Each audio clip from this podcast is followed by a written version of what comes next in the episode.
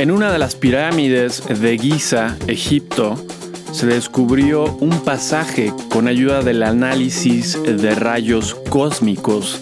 Se trata de un corredor cercano a la entrada de la pirámide de Khufu que podría conducir a otra tumba.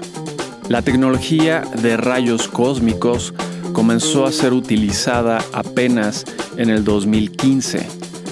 Y en Estados Unidos, el reporte preparado por el Departamento de Defensa para la audiencia del pasado febrero muestra que el 75% de los jóvenes entre 17 y 24 años de edad no tiene una condición física suficiente para el servicio militar.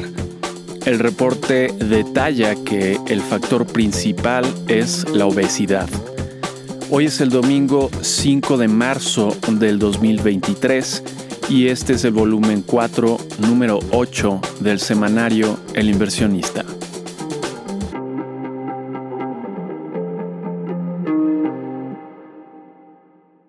En economía, los datos de algunos portales de trabajo de Estados Unidos comienzan a mostrar reducciones en el número de vacantes disponibles. Adicionalmente, los precios residenciales mostraron una desaceleración mayor a la esperada esta semana. Ambos sucesos son positivos para la reducción de la inflación y auguran una menor necesidad de elevar las tasas de interés. En Europa, la inflación anual al mes de febrero mostró una mínima reducción, pasando de 8.6% a 8.5%. La siguiente semana tendremos el dato para México. Los especialistas esperan ahora una mayor inflación para este año, de acuerdo con Banco de México. Y en Corea del Norte, que es una dictadura desde hace varias décadas, hay problemas en la provisión de alimentos. Distintas fuentes hablan de hambruna e incluso de muertes a causa de esta. Sin embargo, el dictador se opone a recibir ayuda de Corea del Sur o de los Estados Unidos. En noticias empresariales, Amazon pospuso sus planes para un segundo centro de operaciones, en una muestra más de que son las empresas tecnológicas las que están sufriendo el retorno a la normalidad. Apple pospuso la aprobación de una aplicación de correo electrónico que usa inteligencia artificial por posibles afectaciones a niños. La aplicación se llama Blue Mail y utiliza ChatGPT, que es la aplicación de inteligencia artificial que se volvió viral en las últimas semanas. La acción de Tesla sufrió después de anunciar un plan de inversiones de 100 mil millones de dólares para alcanzar su meta de vender 20 millones de autos al año. Hoy en día vende un millón de autos al año.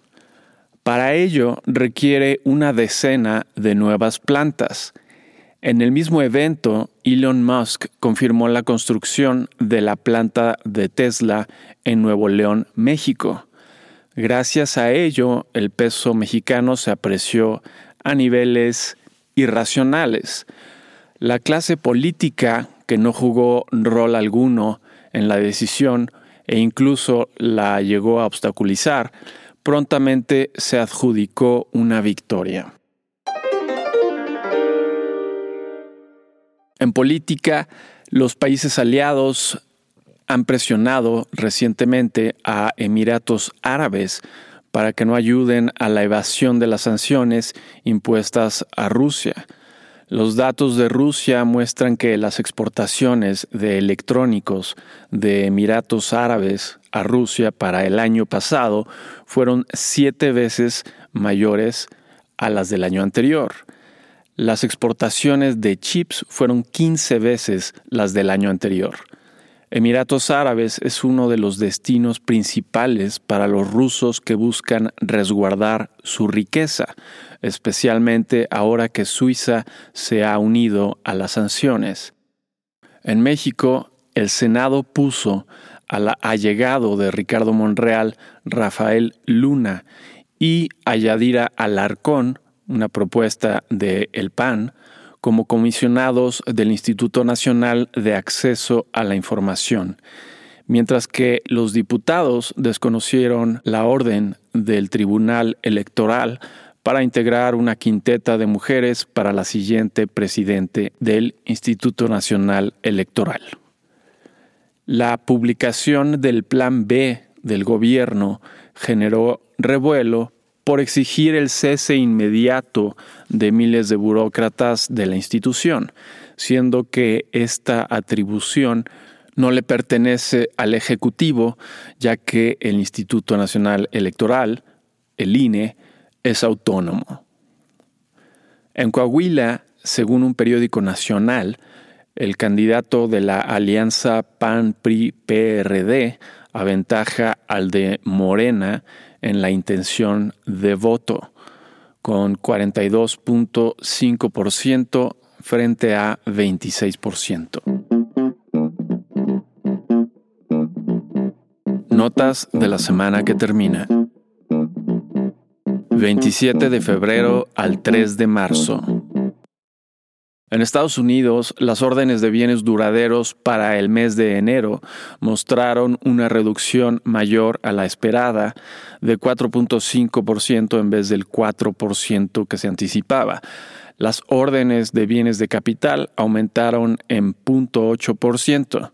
La confianza del consumidor, según el Conference Board, para el mes de febrero se redujo de 106 a 102.9 puntos. Los índices de precios residenciales para el mes de diciembre mostraron fuertes desaceleraciones. El Case Schiller redujo su inflación de 6.8% a 4.6%. El índice de gerentes de compra para el mes de febrero bajó ligeramente de 48 a 47.7 puntos. Las solicitudes de seguro de desempleo de la semana se mantuvieron en valores muy bajos y el índice de gerentes de compra del sector servicios para el mes de febrero aumentó de 54.5 a 55.1. En reportes de utilidades tuvimos entre otras empresas a Target con una sorpresa positiva, Hewlett Packard con una sorpresa ligeramente negativa, Salesforce con una sorpresa positiva, Broadcom con una sorpresa positiva, Dell con una sorpresa positiva y Best Buy con una sorpresa positiva. El 62% de las 447 sorpresas fueron positivas, una muy buena semana en reportes de utilidades. Con respecto a la semana pasada, el índice Standard Poor's 500 de la bolsa estadounidense avanzó 1.9%. El petróleo West Texas Intermediate subió de 76.32 dólares el barril a 79.68 dólares el barril y el oro subió de 1.808 dólares la onza a 1.847 dólares la onza. En México, el índice de gerentes de compra del INEGI para el mes de febrero fue de 53.4 puntos. Esto es 1.58 más que el mes anterior. El índice de gerentes de compra del sector manufacturero de Standard Poor's Global para el mes de febrero pasó de 48.9 a 51 puntos. La tasa de desempleo para el mes de enero aumentó de 2.8% a 3%, menos del 3.1% esperado. La encuesta especialistas del Banco de México para el mes de febrero mostró varios cambios de parte de los expertos. Elevaron el crecimiento esperado para este año en 0.2%. Elevaron la inflación esperada para este año en otro 0.2% y el precio del dólar se redujo para finales de este año en 40 centavos. La tasa de interés se espera que eh, para finales de año sea 11.5% en vez del 10.5% esperado con anterioridad.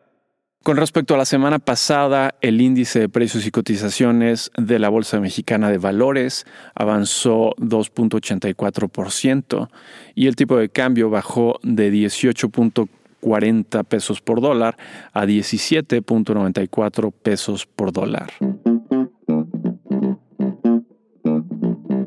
¿Qué podemos esperar para la semana entrante? 6 al 10 de marzo.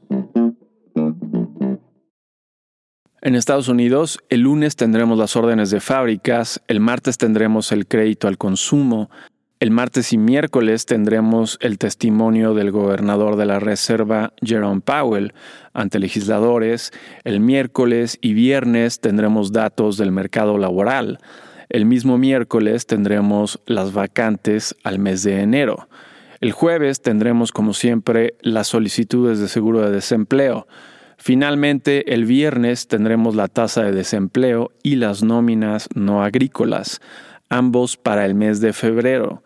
En la ocasión anterior, estos datos sorprendieron positivamente y se espera que en esta ocasión sean mucho más moderados.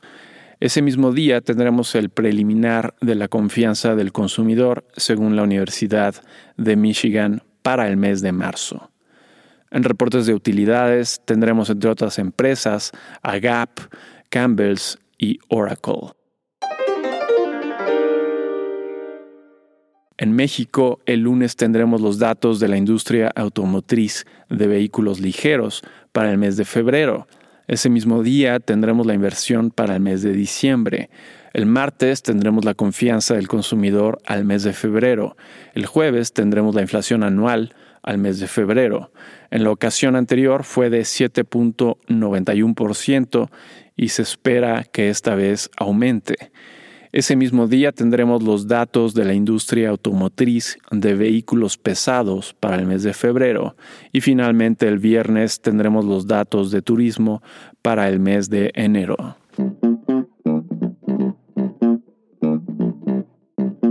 Tips. La fortuna volvió a sonreírle al peso mexicano esta semana con la decisión de Tesla, pero ha llegado a niveles que nos parecen insostenibles. Es por ello que ahora más que nunca nos parece que debe de aprovecharse esta anomalía mientras dure y adquirir divisas ya sea el euro o el dólar.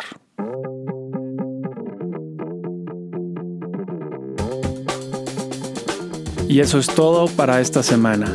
Si te interesa consultar la versión completa, ver números anteriores o suscribirte para recibir El inversionista de forma gratuita, lo puedes hacer a través del sitio elinversionistaonline.com.